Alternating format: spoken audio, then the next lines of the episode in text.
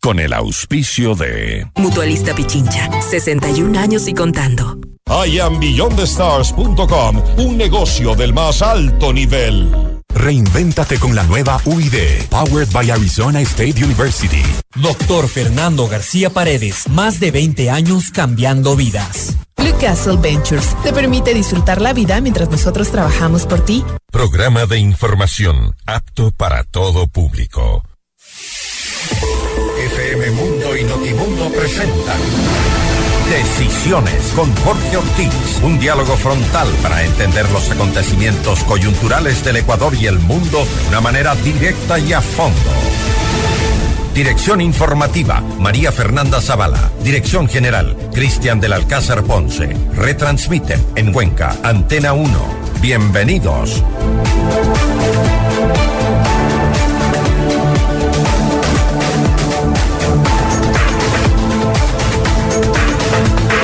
Amigos, buenos días. La semana laboral que terminará hoy llevó el desenfreno y la exaltación característicos de la política ecuatoriana actual a alturas inauditas, pasmosas. Sí, una comisión de la Asamblea Nacional llegó a la conclusión, surrealista conclusión, de que el presidente Lazo es un traidor a la patria y por ende debe ser enjuiciado y destituido. Nada menos, traidor a la patria.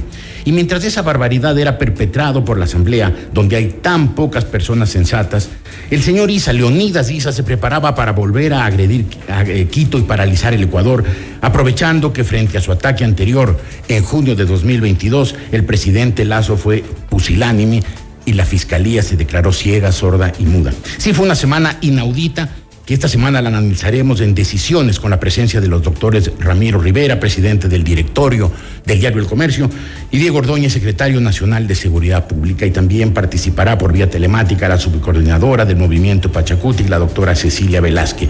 A los tres, muchas gracias por su participación. Doctor Ordóñez, supongo que usted me quiere rebatir en eso de pusilánime. No, porque respeto su derecho a opinar. No estoy de acuerdo, no, no, compatibiliza con los hechos, pero bueno. No compatibiliza con los hechos, se quedó sin hacer nada durante dos semanas mientras se tomaban Quito, no, paralizaban no, el país, causaban unos destrozos terribles. No, es que no se hizo nada, ¿no? Hubo una estrategia desde el inicio, una estrategia que no solamente era política, también militar y policial, también de seguridad. Y se siguió al pie de la letra esa estrategia considerando eh, los hechos pasados para evitar que se vuelvan a repetir en el nivel que se llevaron a cabo en octubre del año 19. Se repitieron y peor. No, no Hubo fue más peor. destrozos y después lo No. sentaron al no, perdón, lo sentaron al lo arrodillaron al gobierno a unas no, mesas de diálogo. No, no, no. no. Ah, Una cosa es sentarse a, a capitular como fue en el gobierno de Moreno y otra cosa es sentarse a negociar. No, y no, y no me parece a mí que eh, sea una... ¿Por qué, ¿Por qué, Jorge? Es muy importante tener en cuenta lo que pasó en junio del 22, octubre del 19 y lo que podría volver a pasar. Y lo que podría volver a pasar. Y cuáles son los límites, capacidades, competencias que tiene un gobierno frente a un acto de violencia. Hay una estrategia, hubo una estrategia en junio del, del- del 22, una estrategia, insisto, política, militar y policial. Fallida, supongo que ahora tienen no, otra. No, no fue fallida, porque al final, Jorge, no se llegó al nivel de la destrucción de octubre del 19. ¿Y eso le parece no suficiente? hubo muertos en las calles. El gobierno tiene que garantizar que no obstante haya un acto de violencia, no haya muertos en las calles. No hubo. Los que se produjeron fue por eh, accidentes que luego no, no fueron. Es decir, que vengan los indígenas, los comunistas indoamericanos, que se tomen el país, mientras no haya muertos, que paralicen, que destrocen las. eh, ¿Cuál es la, cuál es la alternativa de la propuesta que ha- harías, Jorge, para frenar eso? Hay dos. Una, la fuerza que se, que se usa en, en, la- en- en correlación con la amenaza. Y lo otro, lo que mucha gente pro- propone, ¿no? Porque hay una medida represiva extrema que sería incompatible con la, eh, eh, ciertos principios y límites que debemos tener en una democracia. Lo fundamental aquí es, Jorge, eh, no es del lado del gobierno, a lo que normalmente regresamos a ver, sino del lado del sector indígena ¿no? y de aquellos líderes irracionales, histéricos, histéricas. A quienes debemos decirle, por Dios, deténgase un rato a pensar lo que están haciendo. Y si no lo hacen, entonces. Bueno, pero es que es el problema de la, de la, de la sociedad ecuatoriana en este momento, Jorge. ¿Quiénes están imponiendo la agenda o quiénes intentan imponer agenda? Los irracionales, los violentos. El Contra, gobierno. e- contra eso hay que hacer algo drástico. No de digo acuerdo sacar las Fuerzas Armadas, pero algo hay que hacer. que lo no drástico- simplemente lo declararse drástico- paciente y Lo prudente. drástico es Fuerzas Armadas. Claro que lo drástico es Fuerza Más de la policía. Eso es lo drástico. Frente a una acción de violencia que imponer la violencia legítima del Estado. Bueno, si la Fiscalía del Estado se movía, es evidente que el señor Isa y varios de sus eh, eh, miembros del directorio eh, han cometido muchos delitos, incitación a la violencia, rebelión. Bueno, comento. esos señores deberían estar en este momento. No es que deberían estar, están. Presos. No, no están presos. Y no deberían estar negociando con privilegios en el Palacio de Gobierno. Tenemos cuatro indagaciones previas de la Fiscalía, de hecho suscitados en junio del año 22, que esperamos avancen. Uno, en el que se involucra toda la dirigencia indígena y que tiene que ver con los actos de sublevación, de subvertir el orden, de subversión con el, contra el orden establecido. Uno y muy grande, que incluía muchísimos dirigentes. Segundo, el caso que se suscitó en San Antonio, el asalto a un convoy militar.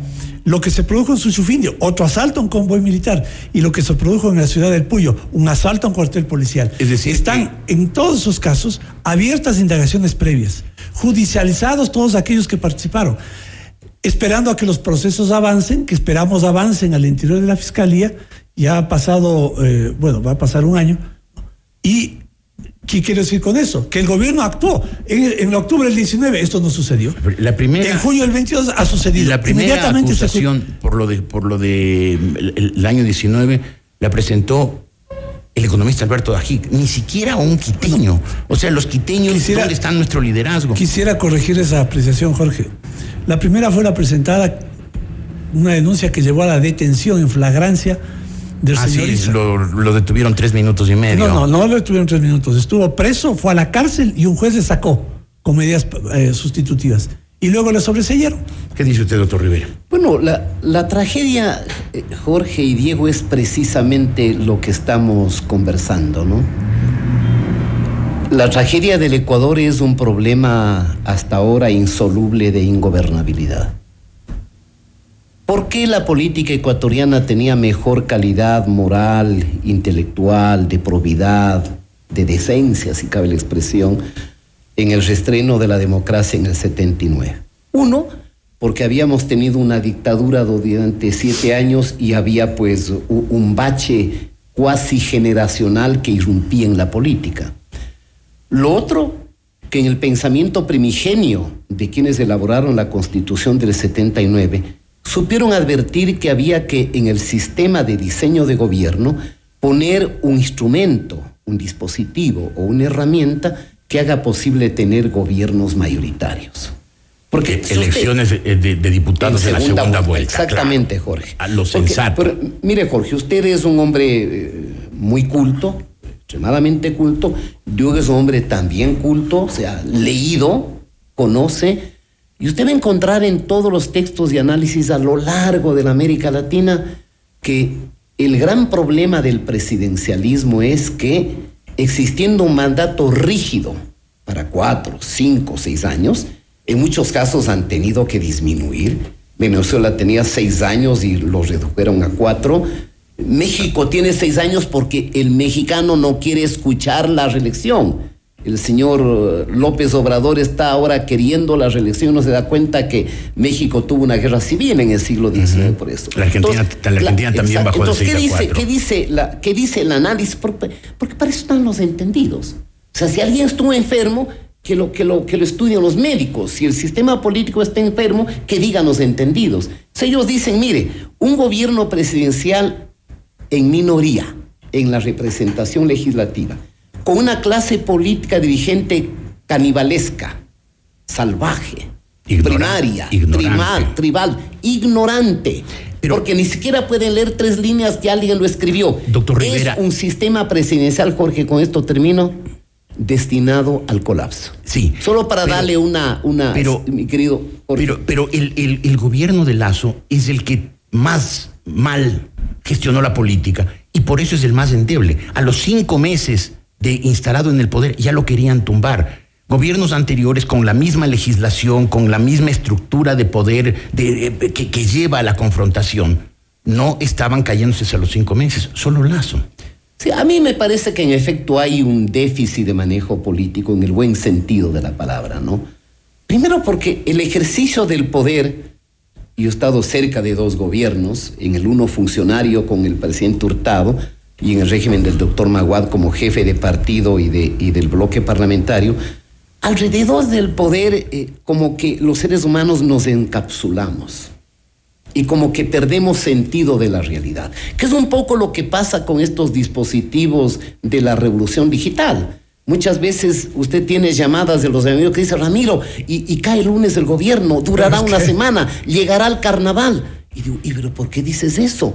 Las redes, pero usted estás en un vertedero de, de cantidad de mentiras, de cantidad de adjetivaciones, donde todos son analistas donde todos se sienten con el derecho de maltratar a cualquiera, ahí no hay nada de la realidad. Sí, y lo mismo puede suceder en el ejercicio. Gran parte de la población seguía por las redes, las redes sociales, que, son el peor, la peor manera de informarse y de aprender. las redes con todo el respeto de decirles a ustedes dos, que no solamente son las redes sociales, porque ustedes están abonando en ese, en ese discurso.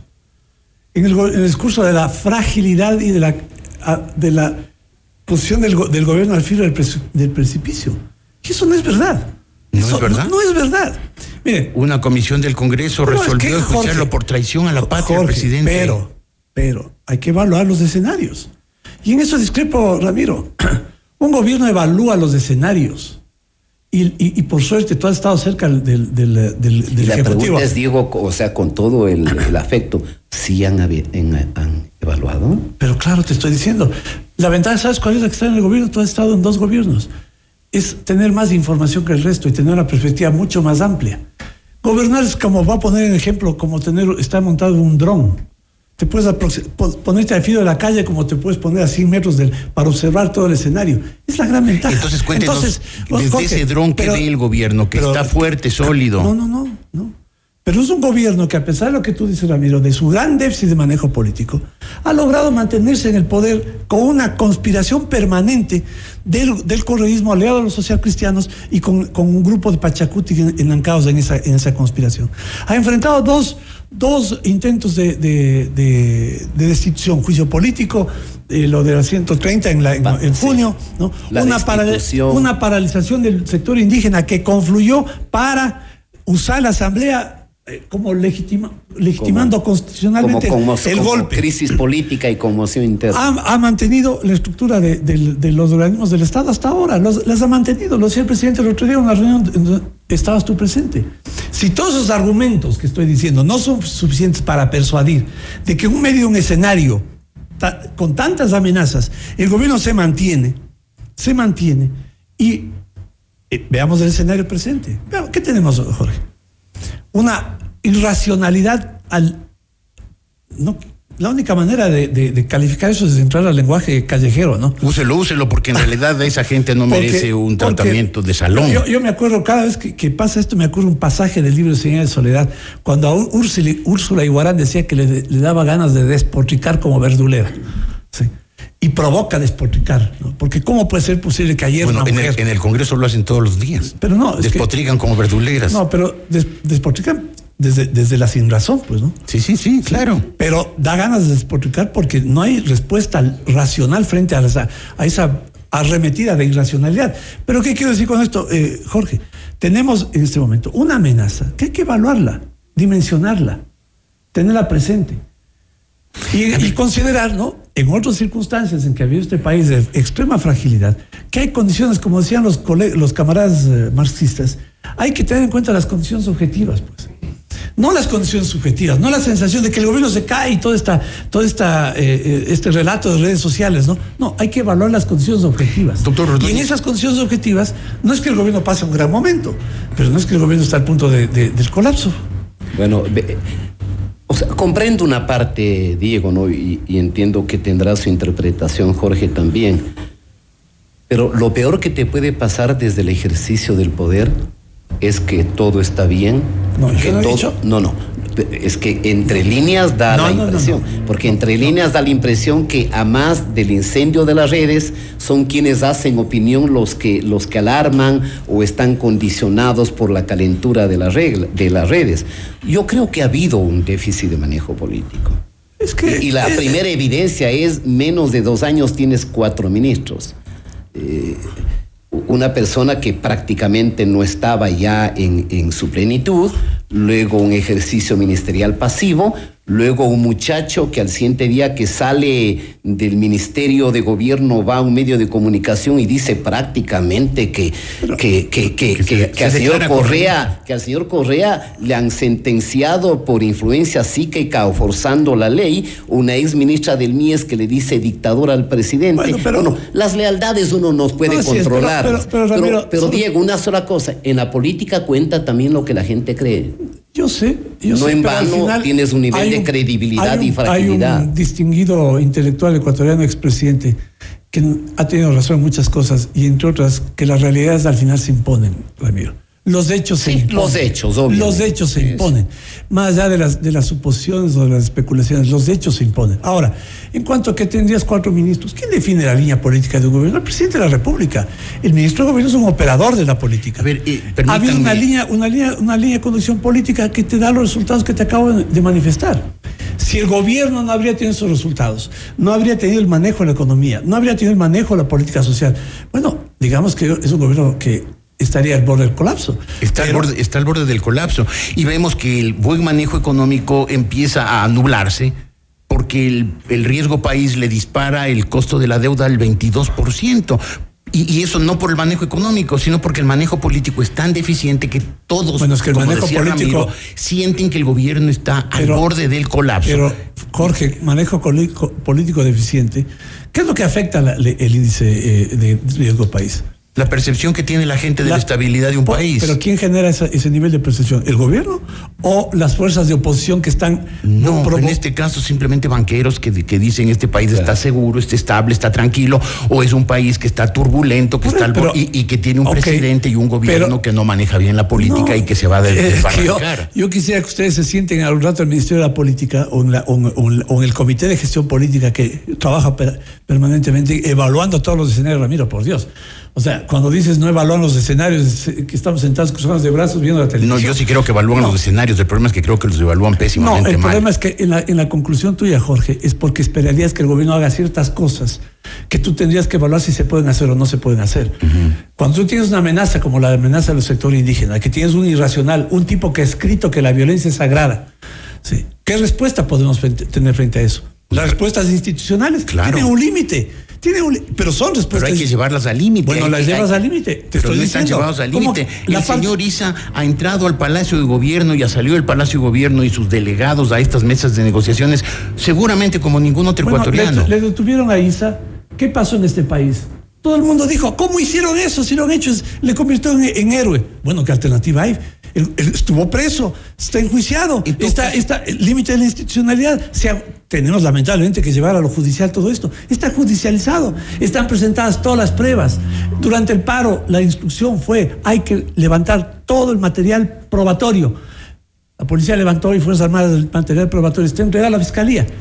Bueno, manejo o sea, político. el problema es de la fiscal es, ahora. No, se dice lo que parece ser que el manejo político a que nos hemos acostumbrado es que haya un presidente que dé órdenes en este país y le diga a la fiscal que tiene que hacer, a los jueces no, que tiene no que hacer. No que dé orden en el sentido de mandón y autoritario al estilo Correa, eso es, de, eso es pero, detestable, pero sí que ejerza la autoridad y ahí es donde la parece La autoridad se ejerce, Jorge tenemos un límite en cuanto al uso de la fuerza, que es parte del ejercicio de la autoridad. No, no digo la fuerza, digo la autoridad. La autoridad también tiene que ver con un la presidente fuerza. que manda, un presidente que uno siente que tiene el poder. Sí han habido errores, ¿no? Ah, no, lo, sin lo duda, peor pues. que nos puede pasar a la política, Diego, es creer que no pasa nada.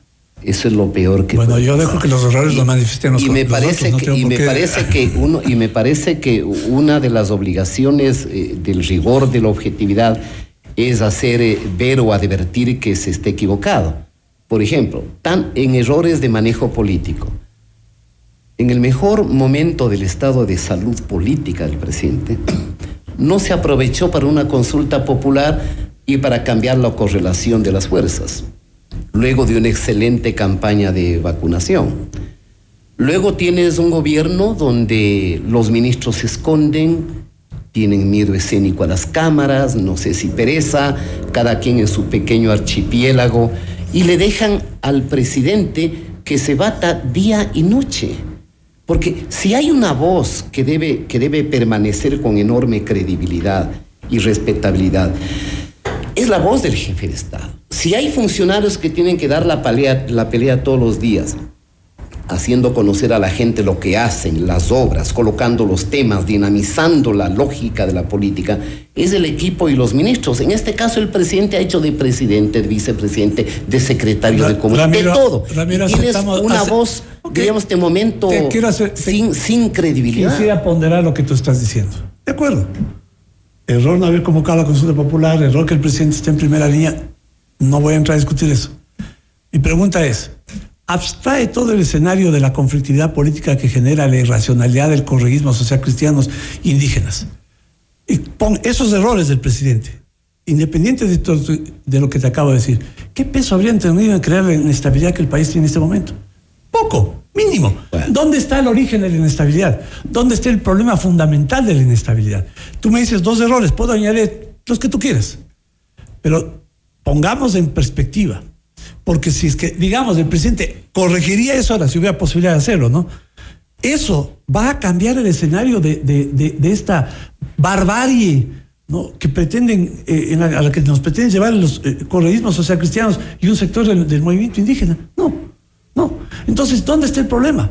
El problema está en que esos errores que tú estás diciendo se corrijan, como lo comentábamos algún rato, que el presidente no hable del bigote de, de un opositor o del tinte, en fin, todos esos temas dejados de hacer, superados, eliminados de la realidad, digamos, haciendo un- un- una, un- una figura, figurativamente lo eliminamos de los hechos, de la realidad. ¿Habrían cambiado el escenario? Seguramente, ¿Tendríamos ahora en este seguramente sí. No, no, yo creo que probablemente habrías tenido menos confrontación y menos irracionalidad, Diego. Tienes un problema. O sea, Sí, fi- Ramiro, si, planteemos hubiera, un si se- problema. si se hubiera ido a la muerte cruzada No, y hubiera no. habido elecciones, no hubiera habido este Congreso no, controlado por correístas y Te- nepotistas. tendrías la repetición del, posiblemente no, no en el mismo número, pero un número parecido con las mismas caras. pero sin ninguna El problema- posibilidad de llegar a mayoría. Este momento, y ese es mi, mi- mi- mi siguiente tema, van a tener los nebotistas y correístas los votos para destituirlo a, a, Lazo. La primera pregunta no es esa. ¿Cuál es? La pregunta es toda esta barbaridad que están que, han- que han ramado, ¿no? Eh, ¿Va a pasar por el por el filtro institucional de la Corte, de la Corte pro- Constitucional? Probablemente no. Bueno, es- entonces Pero tiene que pasar. tiene que sí, porque pero si digamos, no hay la Corte va a dictamen decir de que no. no, no, te admisibilidad. estoy diciendo en el sentido de que va a pasar El- en el sentido de lo que esperan los los los los, los golpistas. Probablemente. Yo, yo he escuchado estos días análisis de algunos eh, constitucionalistas. Yo no y argumenta, ninguno, ¿no? y argumenta, no, sí los hay.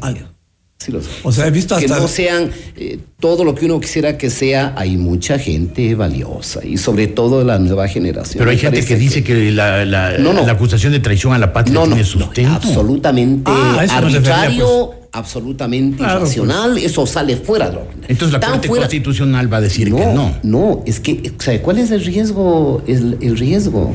Porque no tenemos que verle todo como política, pero tampoco tenemos que verlo todo como jurídico. ¿Cuál es el riesgo? ¿Qué es lo que puede pasar aquí? Que con el cuento de que un dictamen de admisibilidad no es un pronunciamiento sobre el fondo de la cuestión, sino solamente de que, de que hay congruencia en lo que se formula y se dice a trámite.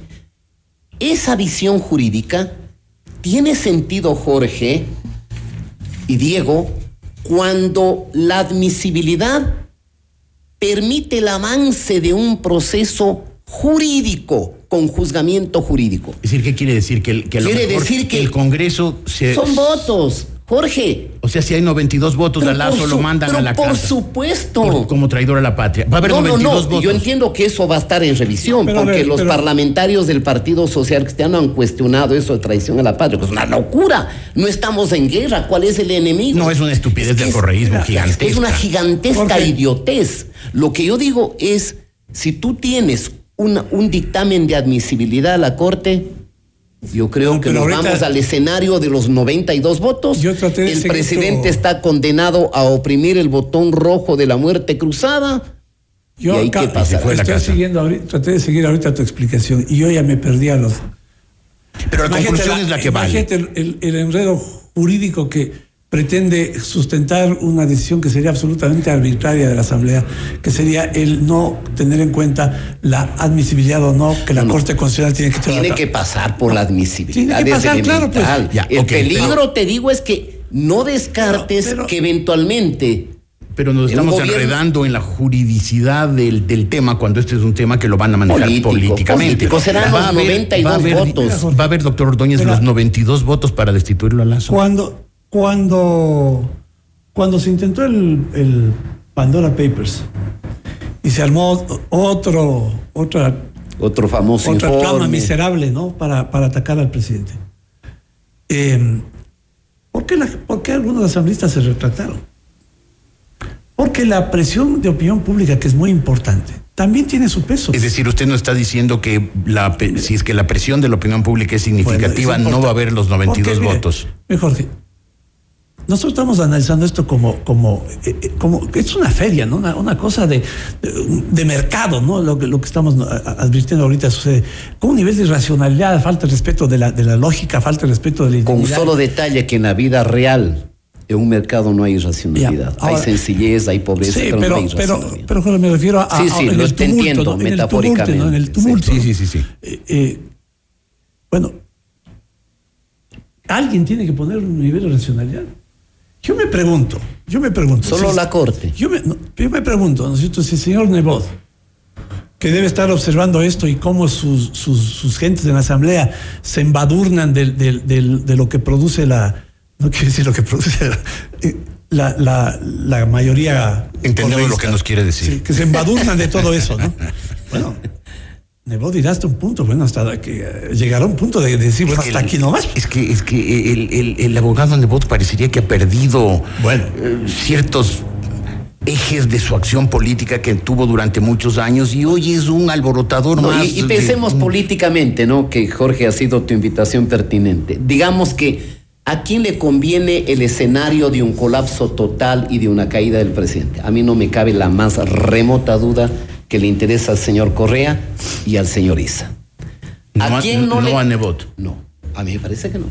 Ajá. Primero porque los hechos... ¿Y entonces de... por qué se alió con Correa?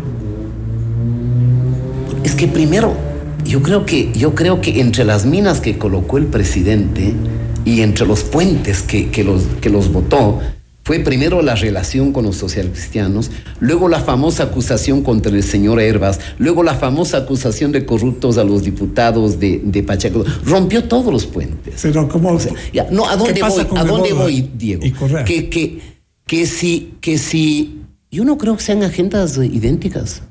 Me parece que no, que no es justo. Porque es más de un caso donde fueron los votos del señor Nebot los que impidieron la, la destitución del presidente no. vía Mira, artículo 103. ¿A dónde caso... voy, digo? Y con esto termino la idea. Porque, digamos, ¿a quién interesa el escenario de una muerte cruzada? A Correa, sin duda. ¿Le interesará el escenario de la muerte cruzada a Nebot? Mi respuesta es no. Porque este es un momento que, que es, es una organización política diezmada que ha perdido en su fortín alcaldía y prefectura. Lo único poder está en la asamblea. Le, le, inter, ¿Le interesará al señor Isa la muerte cruzada? Yo digo que es altamente improbable que no le interese la muerte cruzada. ¿Sabe por qué? Porque no tiene control de Pachacuti. Entonces, a, al señor Isa le interesa es el estallido de la violencia, sin duda. Doctor Rivera, entonces la idea es que cuando eso llegue a la, a la hora de los votos, ni los socialcristianos ni el sector comunista de Pachacuti previsiblemente van a apoyar bueno, y se yo, van a quedar solo yo los esperaría, Jorge, que el dictamen de admisibilidad no sea admitido por la Corte. O sea, la Corte y ahí termina todo. Quedará entonces el intento de generar violencia por el Día de la Mujer, pero es que eso es sarcástico, ¿no? El señor Isa quiere embarcarse en las manifestaciones por el Día de la Mujer, alguien que tenía obligación en Pachacuti y en la CONAIE de respetar la alternancia para que sea una mujer la presidencia y se limpió con eso. El señor porque no la cultura ahí es absolutamente patriarcal y machista. Muy bien, tengo que hacer este momento un, un, un, un corte. Volveremos a, a, ver. No ¿Qué, qué va a pasar? Eh, ¿Hay fecha? ¿El gobierno tiene con sus servicios de inteligencia alguna idea de cuándo el señor Isa piensa volver a atacar Quito y destruir y, y paralizar el Ecuador? ¿Y se sabe qué va a pasar en la Asamblea Nacional el momento que se presente esta, eh, esta iniciativa para deponer al presidente de la República por no lograr controlar la violencia que generará el señor Isa? Volveremos con eso enseguida.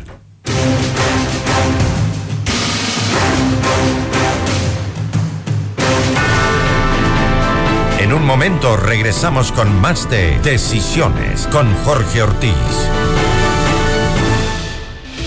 Decisiones con Jorge Ortiz. Viernes 8 horas. Reprise sábado 12 horas y domingo 10 horas. Inicio del espacio publicitario.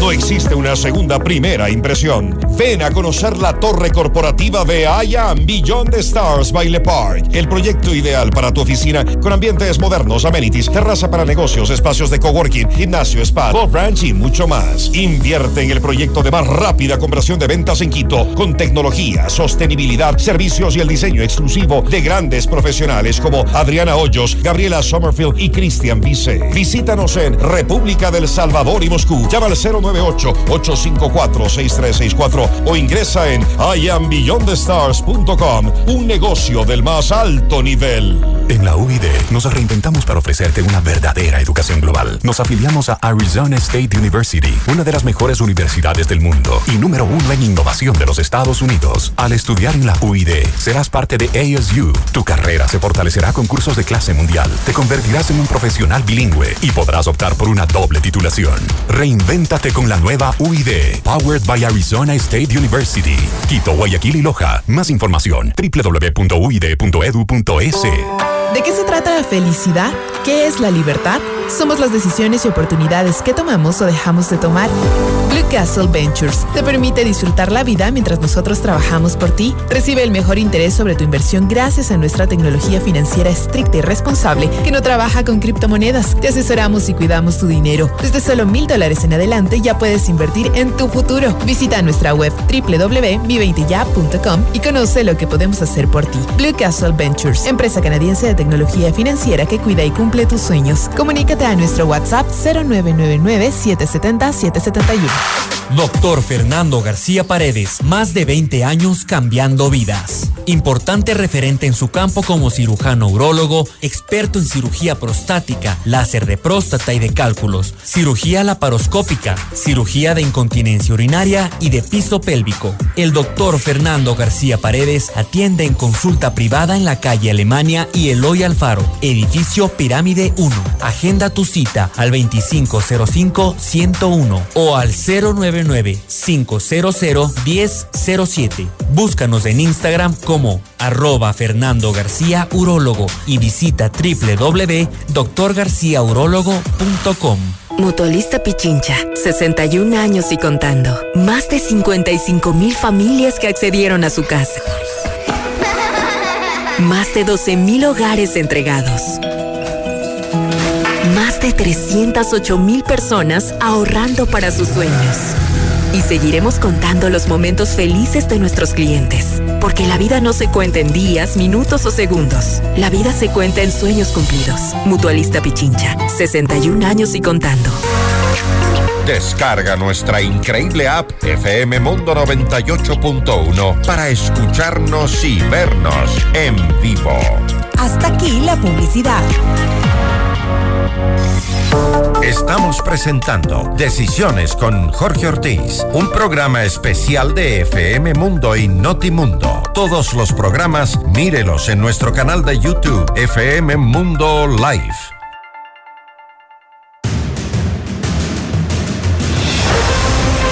Estamos eh, esperando a la doctora, a la licenciada Cecilia Velasco, su, subcoordinadora de Pachacuti, quien también va a participar en este programa vía telemática. Mientras tanto, eh, doctor Ordóñez, usted como secretario nacional de seguridad, ¿ya se sabe más o menos cuándo el señor Isa piensa volver a atacar Quito?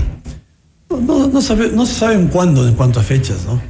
Pero sin duda hay un proceso de evaluación muy, muy eh, digamos, constante, ¿no? Y sistemático en torno a esto que decía hace un momento, cuáles son las condiciones objetivas que eh, van convirtiendo este discurso sí, de acuerdo. en, en pero, un proceso. Pero ustedes deben más o menos saber si el señor Isa va a atacar después de una semana, después de un mes, después de un año. Eh, saber incluso para prepararse. Yo sé que se preparan muy mal, que son bastante poco aptos para manejar, manejar el tema. Insisto, no me convence, doctor Ordóñez. No, la, es que, pero, es pero que, bueno, ¿saben mira, cuándo? Una, verás, una percepción admite prueba en contrario. Ajá. Si no es un prejuicio. Ver, demuéstrenme en contrario que el señor Lazo Es ha que- manejado bien, si paralizó pero- el país eh, pero lo- el señor que- Isa. exacto, el Y- señor y Isa. Y nos, y nos tiene, y tienen los ecuatorianos ¿Qué tienes que en, en, en, en vilo, porque todos sabemos que el día que vuelva a atacar Quito con su gente, Ok, pero es, paralizará el país. Estamos hablando del señor Isa, ¿no es cierto? En el caso que tú que estás mencionando es lo que hace el señor Isa. La respuesta de un gobierno, la respuesta de un gobierno tiene que ser una tiene que ser política, de fuerza, pero tenemos que manejarlo de forma que el nivel de conflictividad no llegue a desatar un- una debacle en el país, pues, ¿no? Hay mucha gente que cree que el nivel de fuerza no tiene que llegar al punto tal en que hay un rompimiento pues de todo de todo límite, ¿no? No, pero sí una defensa de la ciudad, una defensa del Bueno, país. pero entonces la defensa, Jorge, la defensa no la maneja el gobierno. La defensa la manejan las fuerzas que tienen la competencia para hacerlo. Y vamos a confiar en que los militares y los policías entienden cuáles son las estrategias para frenar un ataque de esta naturaleza. Cuando tú dices, es un gobierno pusilánime, ¿no? Y es un gobierno que no impuso autoridad, el punto es establecer cuáles son las estrategias posibles desde el punto de vista militar y policial para enfrentar Muy una bien. amenaza física. La tengo la licenciada Cecilia Velázquez, ella es eh, subcoordinadora de Pachacutic. Eh, licenciada, buenos días, gracias por haber, eh, por participar en este programa, el programa de esta semana de decisiones. Es- ¿qué, qué, qué opina usted? ¿Cuál es la posición suya como subcoordinadora de Pachacutic frente, al, frente a la amenaza de volver a atacar Quito y paralizar el país hecho por los dirigentes de la, de la CONAIE, concretamente el señor Leonidas Isa? Buenos días. Eh, buenos días, eh, señor Ortiz. Buenos días, Diego, a todos quienes están en el SED y a la población en general. El Movimiento de Unidad Plurinacional Pachacuti, como ustedes saben, es el brazo político de la CONAIE y las decisiones de la CONAIE están en las estructuras de la CONAIE y las decisiones de nuestra organización están en las estructuras de la organización política. Sin embargo, yo soy parte del, de la CONAIE. Solamente hacer un punto aclaratorio, señor Ortiz. Por favor. No se trata del Leonidas Isa. ¿no? Él es el dirigente, él tiene que acatar las resoluciones que digan las estructuras de la organización eh, social. En este caso, el viernes 23 que hubo el Consejo Ampliado de la CONAIE han sido claras en sus resoluciones. Y en, en las 14 resoluciones que fue, eh, fueron leídas y que ahora están también a disposición de la población, no existe eh, la movilización que hayan decidido ni hacer un levantamiento. Si es que esto se diera, si es que esto se diera, siempre será en el marco del respeto y de la resistencia y haciendo ver a los gobiernos de turno que no están respondiendo en el área social y en el caso específico del movimiento indígena no han tenido respuestas concretas a los 10 puntos de la agenda con la que movilizaron o mo- movilizamos en junio. No sé a quién se le ocurrió que nosotros no estamos de acuerdo, al menos como Cecilia, cuando me aparecen en las mesas de diálogo con 218 puntos. ¿Cómo es que pueden resolver en tres meses tantos acuerdos? Hay más que acuerdos porque hay desacuerdos. Es la información que tenemos como ciudadanos de a pie y los que pertenecemos a la CONAI. Perfecto. Pero Ahora, al menos sí. hasta el momento no está eh, previsto ninguna ah, movilización, ningún levantamiento. Por el momento, esto, esto quiere decir que el señor Isa este momento, y me refiero al señor Isa porque él es, él ha sido la cabeza visible de este movimiento del comunismo indo- indoamericano. Él fue quien escribió un libro estallido, en- ensalzando la violencia, propugnándola, pidiéndola, reclamando la violencia para tomarse el país e instaurar el comunismo indo- indoamericano. Él es el gran aliado de Rafael Correa en algunos de estos planes violentos.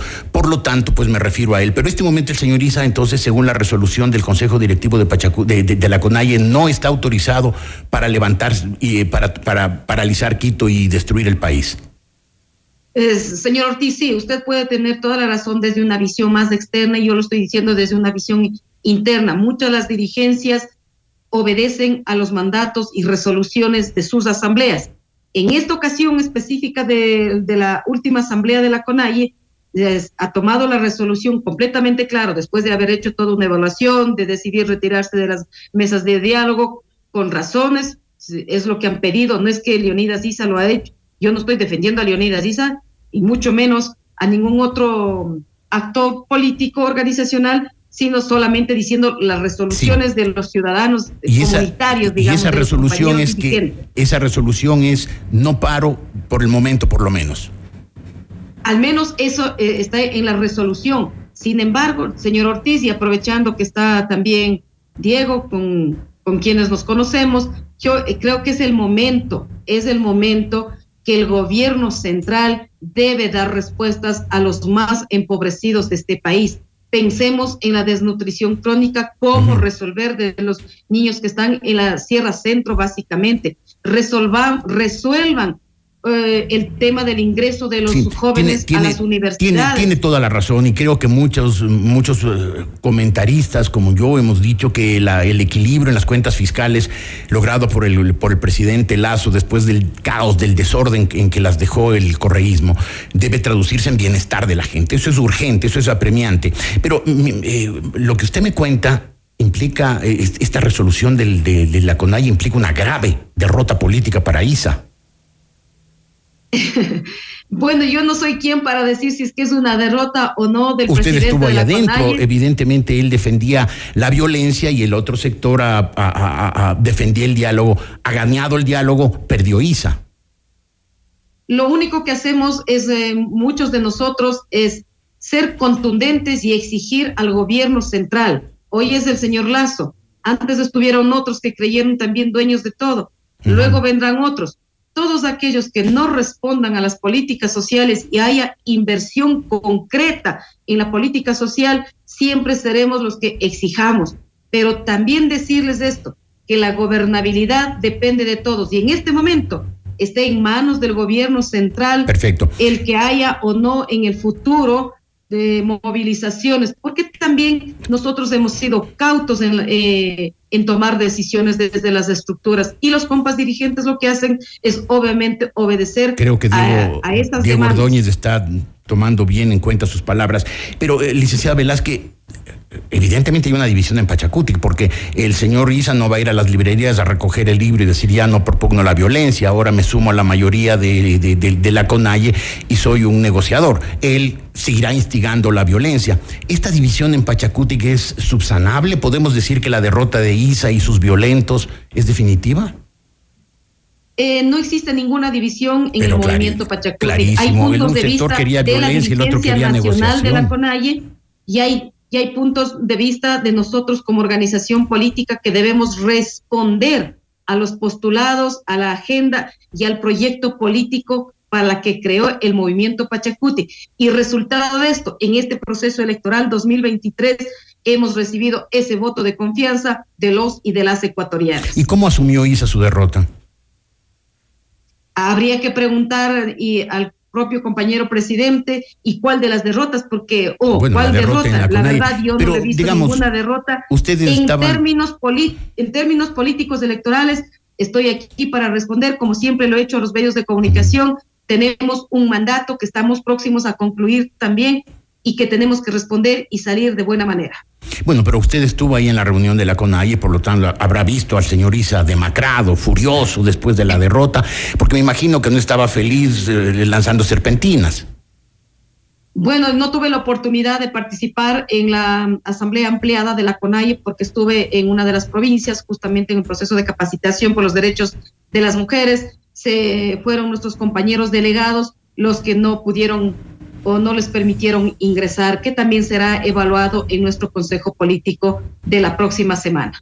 Licenciada Velázquez, muchísimas gracias por haber participado hoy, por habernos dado estas informaciones tan, tan importantes. Le agradezco además por su posición, una posición que evidentemente refleja sensatez frente a la insensatez de otros sectores. No he dicho cuáles. Buenos días, licenciada Velázquez, muchas gracias. Hacemos un corte y volveremos enseguida con el doctor Diego Ordóñez, secretario nacional de Seguridad, y el doctor Ramiro Rivera, director, presidente, perdón, del directorio del Diario del Comercio. Muchas gracias. Bendiciones. sensata ella. ¿no?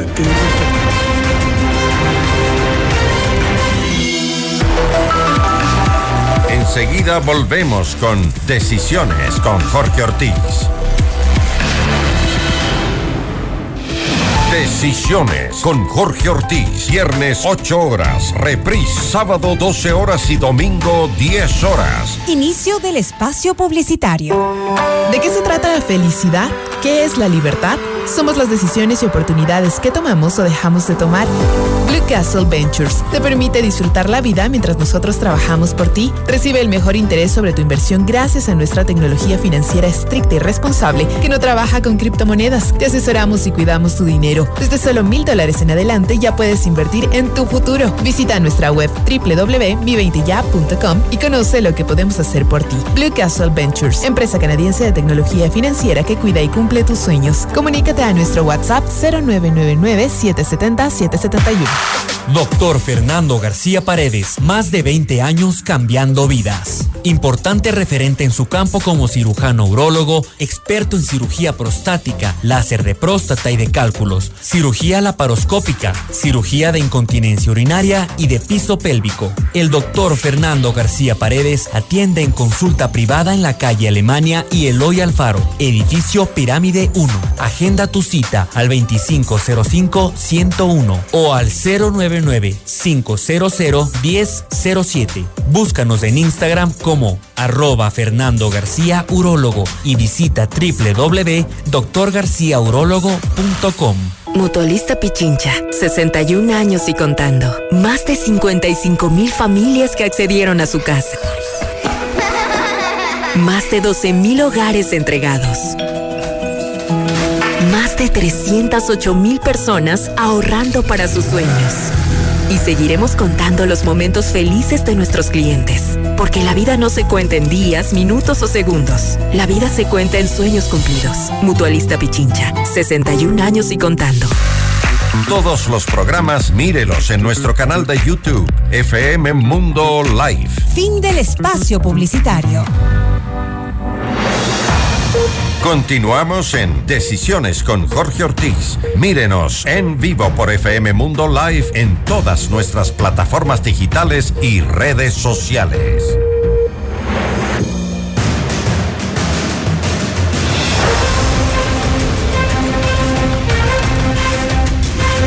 Continuamos en decisiones de esta semana y mm, yo le preguntaba a la licenciada Velázquez cuál era el ánimo del señor Isa después de haber sido derrotado en la, en la, en la reunión de la CONAIE eh, y, y, cuando la CONAIE decidió que por, por lo menos por un momento no habrá paralizaciones. ¿Cuál es el ánimo del presidente Lazo cuando, cuando ve que lo acusan de traición a la patria? Que sea señalado antes de eso, eh, Jorge, un, hacer un comentario, ¿no? La CONAIE Pachacuti son organizaciones políticas y sociales que tienen un mando colectivo uh -huh. y tienen opiniones, varios de ellos, ¿no? a veces coincidentes, a veces discrepantes. El señor Isa pues tiene que respetar esa línea, entonces me parece importante que... Yo señalo esto ¿por qué? Porque a la vez que hay posibilidad o, o de establecer líneas de comunicación ¿no? con, con sectores del mundo indígena, también yo creo que va a haber posibilidades de hacer el mismo esfuerzo, el mismo, el, el mismo trabajo con sectores del correísmo. Sectores del correísmo, ahí hay una dirección vertical. El, no, el pero, amo desde México pero, da órdenes y los histéricos de histéricas sí, para hablar en su lenguaje reaccionan. Pero yo identificaría, yo y mansas, sumisas. Esa dinámica bastante evidente en la Asamblea.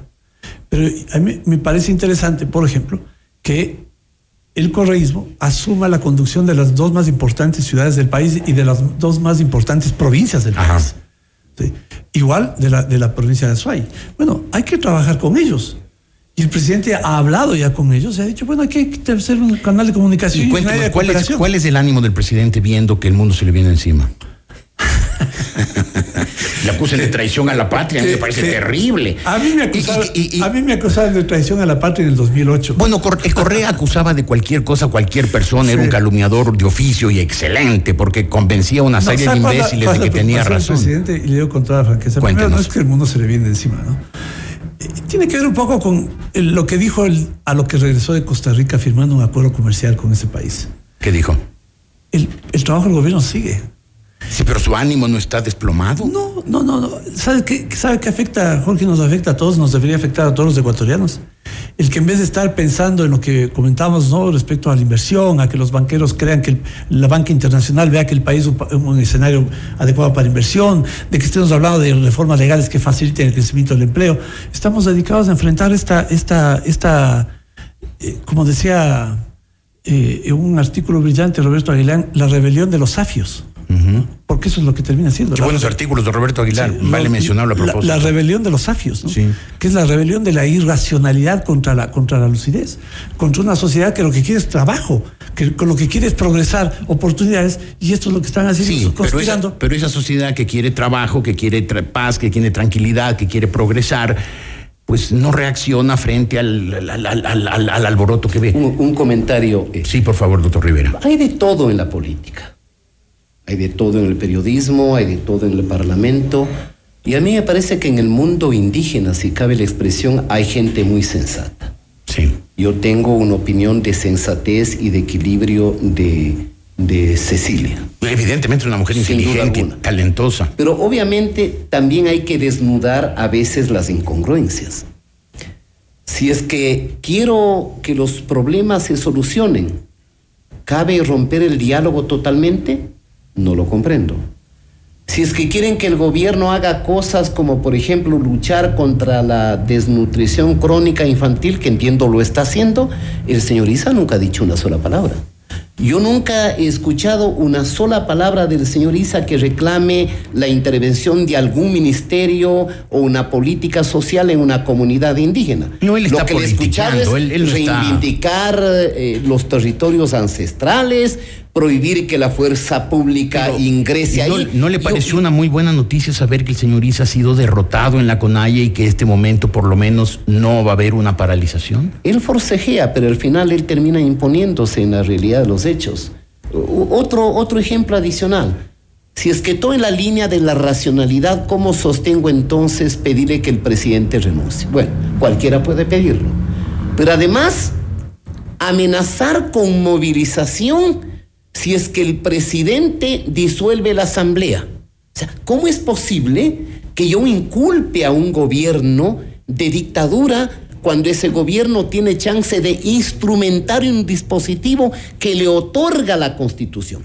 ¿O cómo explico con esta, con esta eh, diríamos, eh, duplicidad interpretativa, donde supuestamente eh, la CONAI está en una línea y el brazo político está en otra? ¿Cómo sus diputados en la Asamblea le acolitan al señor Correa? Vea finalmente, Jorge. Por favor. Yo creo que el señor Isa es el dirigente que ha confundido la protesta social y para el cual ahora la protesta social, la movilización, el caos y la violencia es su lucrativo negocio. Bueno, para el señor Correa él ha confundido oposición con conspiración. Bueno, pero, pero, pero Correa es un, un caudillo que no tiene la menor idea del formato de la democracia. Es A un a mí- caudillo a mí mucha hecho gente para me- un régimen me conoce y me pregunta en las calles una pregunta en los últimos días. Quisiera para final, para terminar este programa, planteársela a ustedes dos. Mucha gente me dice, oiga, ¿Lazo se cae o no se cae? ¿Qué dice usted, doctor Rivera?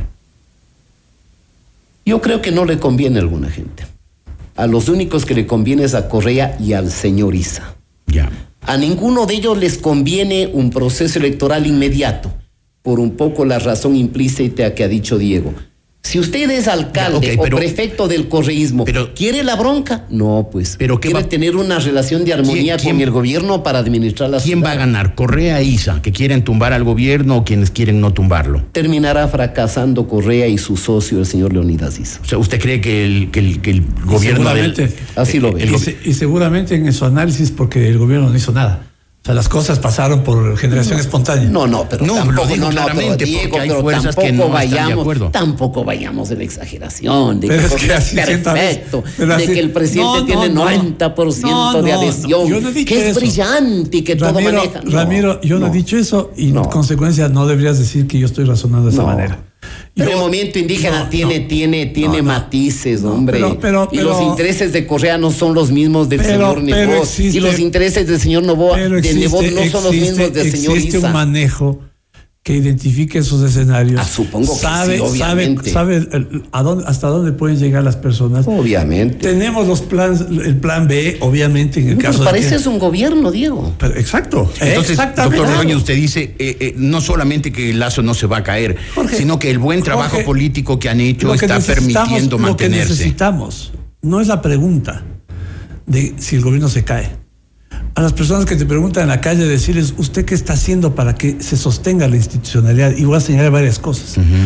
El gobierno, el presidente ha enfrentado varios problemas y le han dicho que el presidente se ha abierto demasiados frentes, inevitables, inevitables. Sí. Ha tomado muchas acciones que han go- golpeado a grupos mafiosos que financian actividad conspirativa. Bueno, yo no, hemos hablado de, de- de la- de la mafia de los seguros. Hemos hablado de la mafia del ISPOL, que tiene ramificaciones en gentes que estuvieron involucradas en el gobierno de Correa y en los servicios de inteligencia. También en la mafia de los seguros. Lazo los ha enfrentado. Bueno, se los ha enfrentado. El narcotráfico, te decía hace un momento, gobierno pusilánime. Gobierno pusilánime. No, no, perdón, no dije eso. Dije que Lazo Bueno, se portó pusilánime en junio del Primer, año 22. El, el gobierno único. Y- y- y- y estoy gobierno que de enfrenta, eso. que, que enfrenta narcotráfico, crimen organizado, minería ilegal, con todos los riesgos, riesgos que eso significa. Está dando batallas, aunque las esté perdiendo, pero no, las está no dando. estamos perdiendo las batallas. Bueno, el narcotráfico, la Bueno, violencia, las mafias pero fíjate, se expanden. Bueno, hay un esfuerzo, ¿no? no, hay un no, hay esfuerzo. No, no, pero si que- Correa en promedio decomisaba eh, 50 toneladas año y Lazo ha decomisado alrededor de interesante- 400, creo que ahí hay un mérito. Sería ¿no? interesante. Que, que además, eh, Ramiro, gracias por la nota publicitaria. No, Pero no, sí es un hecho objetivo y real que tenemos que mencionas, reconocer, ¿no? Digamos que es el indicador menos importante de la lucha contra el narcotráfico, paradójicamente. ¿Cuál es la lucha más importante contra el narcotráfico? Hay un señor, alias Gato de apellido Farfán, el más importante narcotraficante de este país. Lo que pasa es que no lo hemos visto. Bueno, gato supongo farfán, que lo van a extraditar Está, fue de- a Estados en una Unidos. operación ¿no? que lleva un año de investigación. Un año de investigación. Y que ha sido posible, ¿por qué? Porque hay una definición política y una, co- una reconexión de la policía y la investigación con las, cooperación, con las agencias internacionales. Trabajo en los Estados Unidos, Colombia, Ecuador. Se me, acaba, se me acaba el tiempo, doctor. Bueno, O estoy sea, señalando que estos resultados, a propósito de lo que tú dices, una lucha perdida, ¿no? Es una lucha que no, no es han dicho perdida, la están perdiendo, no, significa la, que está la- la perdida. lucha contra el narcotráfico es un, es un problema eh, que tiene Es una lucha tenaz, tenaz ¿no? Porque tiene tendrás que combatir con jueces corruptos, Bueno. con fiscales Entonces, indiferentes. el tema es, no solamente es la amenaza de ISA, las amenazas de estas mafias, las amenazas de una justicia que no hace justicia. Bueno, estos elementos que tienen que ver con la institucionalidad, la sostenibilidad del sistema, más allá de un gobierno, es lo que defendemos ahora. No solamente es la permanencia de Lazo, es la permanencia de todo de este esfuerzo orientado a recuperar las instituciones de este país. Y una cosa, doctor Ordóñez, usted decía a las personas que preguntan y se cae o no se cae el lazo, habría que decirles, ¿y usted está qué está haciendo? Sí.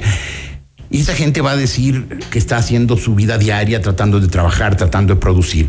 Pero es evidente que ahí el gobierno tiene una gran falla de comunicación, porque la gente, si pregunta si es que se va a caer Lazo, es porque siente que Lazo está al borde del abismo y no siente que hay un gobierno sólido, estable, que está manejando bien la política, que está gestionando bien la política. visto- yo he visto- Usted me dirá, eh, sí, lo está logrando resultados. La gente no lo siente. No, pero, pero distingamos el, tema de la, de la publicidad y, y- y comunicación de la gestión política, pero es otra discusión. Yo veo con, con- con- con mucha satisfacción el que en las redes sociales, que es donde mucha gente se comunica, y en varias, en muchas de ellas, hay una, una reacción espontánea de los ciudadanos que se empiezan a agrupar en torno a la defensa de esto. No a la violencia, no a la subversión, no a la conspiración, sí a las oportunidades, sí a la democracia, sí a las instituciones. Qué bueno, qué bueno que las redes sociales de alguna vez tengan un mensaje final positivo y no sean simplemente una cloaca para desahogar las frustraciones, el odio, los rencores de la gente, que es capaz A esos hay de- que bloquearles. que tienen una no yo yo por ejemplo no, le- no leo las redes sociales jamás Pero, pero ahí está la trampa de las redes, ¿no? Cuando dices, bueno, yo bloqueo porque este piensa diferente. Entonces, no, las no. redes son encapsulamientos de quienes No, están de acuerdo no, entre no, ellos, Cuando, ¿no? cuando destilan odio, cuando, sí, por cuando supuesto. ofenden, eso sí. No, no, pues en las redes tienes mucho odio, Mucha gente que- tienes Yo les- mucha yo- noticia falsa. yo les aconsejo que cada minuto que pierden pierden insisto leyendo tonterías Vean un libro. El, el Ecuador sería distinto si leyéramos libros Ah, en, sí, vez de, sí. en vez de Twitter. Bueno, esa no es recomendación a nosotros, ¿no? No, no, no, es gen- Bueno, a mí general. sí, a mí sí, porque sí me pasa viendo redes sociales. Bueno, pues, si leyeras libros, te garantizo que tendrías un nivel de. de- de- Bueno, pues les recomiendo leer este último libro, dos últimos libros de este filósofo surcoreano. Se Ah, me va. surcoreano. eh, Sí, está tiene muy- un libro que dice No cosas y uno espectacular, Infocracia, donde explica con absoluta claridad la tragedia de la revolución digital y, y el arma de doble filo. Ese- significaba ese- en, la términos, mentira. en términos de todos los paradigmas del funcionamiento de la Por política en por el supuesto. en- Ese es, por el, ese, es el nivel de, ese es el nivel de mis invitados, gente que no solamente lee libros, sino que lee libros de filosofía, que distinto de la inmensa mayoría de un, de un gentío, de una turba lanzada A los safios. a, a- a- a desahogar sus odios y sus frustraciones, del y sus mundo rencores tribal y salvaje en de la las redes política sociales. ecuatoriana. Muchas gracias, doctor Rivera. Muchas gracias, Gracias. doctor Ordóñez. eh, y, as- y gracias a ustedes, amigos, por su, eh, por su sintonía. Vamos a hacer un corte. Volveremos con mi punto de vista para terminar este programa.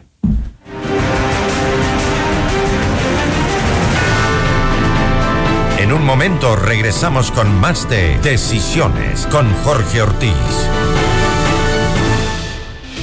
Decisiones con Jorge Ortiz. Viernes 8 horas. Reprise sábado 12 horas y domingo 10 horas. Inicio del espacio publicitario. No existe una segunda primera impresión. Ven a conocer la torre corporativa de IAM Beyond the Stars by Le Park. El proyecto ideal para tu oficina con ambientes modernos, amenities, terraza para negocios, espacios de coworking, gimnasio, spa, golf ranch y mucho más. Invierte en el proyecto de más rápida conversión de ventas en Quito con tecnología, sostenibilidad, servicios y el diseño exclusivo de grandes profesionales como Adriana Hoyos, Gabriela Sommerfield y Cristian Vice. Visítanos en República del Salvador y Moscú. Llama al 098-854-6364 o ingresa en iambeyondthestars.com. Un negocio del más alto nivel. Vive una experiencia universitaria norteamericana inigualable en la Universidad Internacional del Ecuador, estudiando el primer programa de segunda titulación con Estados Unidos, que te permite obtener una licenciatura en negocios internacionales de la UID y un Bachelor of Science in International Trade de Arizona State University. Prepárate con una visión global del mundo gerencial. Intégrate a la red de Thunderbird School of Global Management y cursa tu último año de carrera en uno de los innovadores campus de ASU. Postula ahora. Más información en www.uid.edu.es. ¿De qué se trata la felicidad? ¿Qué es la libertad? Somos las decisiones y oportunidades que tomamos o dejamos de tomar. Blue Castle Ventures te permite disfrutar la vida mientras nosotros trabajamos por ti. Recibe el mejor interés sobre tu inversión gracias a nuestra tecnología financiera estricta y responsable que no trabaja con criptomonedas. Te asesoramos y cuidamos tu dinero. Desde solo mil dólares en adelante ya puedes invertir en tu futuro. Visita nuestra web www.mi20ya.com y conoce lo que podemos hacer por ti. Blue Castle Ventures, empresa canadiense de tecnología financiera que cuida y cumple tus sueños. Comunícate a nuestro WhatsApp 0999-770-771. Mutualista Pichincha, 61 años y contando. Más de 55 mil familias que accedieron a su casa. Más de 12 mil hogares entregados. Más de 308 mil personas ahorrando para sus sueños. Y seguiremos contando los momentos felices de nuestros clientes. Porque la vida no se cuenta en días, minutos o segundos. La vida se cuenta en sueños cumplidos. Mutualista Pichincha, 61 años y contando. En vivo, lo mejor de nuestra programación desde tu teléfono móvil. Descarga nuestra increíble app FM Mundo 98.1. Fin de la publicidad. Continuamos en Decisiones con Jorge Ortiz. Retransmiten en Cuenca, Antena 1. Punto de vista de Jorge Ortiz. Era absolutamente evidente y el país entero lo sabía que la inteligencia, el conocimiento y el sentido común son bienes muy escasos, casi inexistentes en la Asamblea Nacional actual. Allí abundan la histeria, el fanatismo y la ignorancia. Pero haber llegado a plantear un juicio político contra el presidente Guillermo Lazo por traición a la patria, nada menos que por traición a la patria, ya rebasa todo límite. Esos asambleístas se han graduado de imbéciles. Estaba claro, diáfano, que el grupo de asambleístas que llegó a esa recomendación no formaba una comisión, es decir, un grupo de estudio, análisis y debate sino un pelotón de fusilamiento listo a tirar a matar, incluso antes de decidir cuál era el crimen del que sería acusado el encausado, en este caso Guillermo Lazo. Traición a la patria, nada menos. Qué disparate, qué ridiculez. Y todo esto ocurría mientras Leonidas Issa se aprestaba a lanzar sus huestes a la toma de Quito y a la paralización del Ecuador, aprovechando que la asamblea, sí, la misma asamblea donde faltan la inteligencia, el sentido común y el conocimiento, enjuició y censuró a un exministro de gobierno por el delito imperdonable de haber tratado en junio del año pasado de defender a Quito, tratar de impedir que Quito sea agredido y el Ecuador paralizado por los comunistas indoamericanos. Si su objetivo es destruir el Ecuador, felicitaciones, lo están logrando. Gracias, buenos días.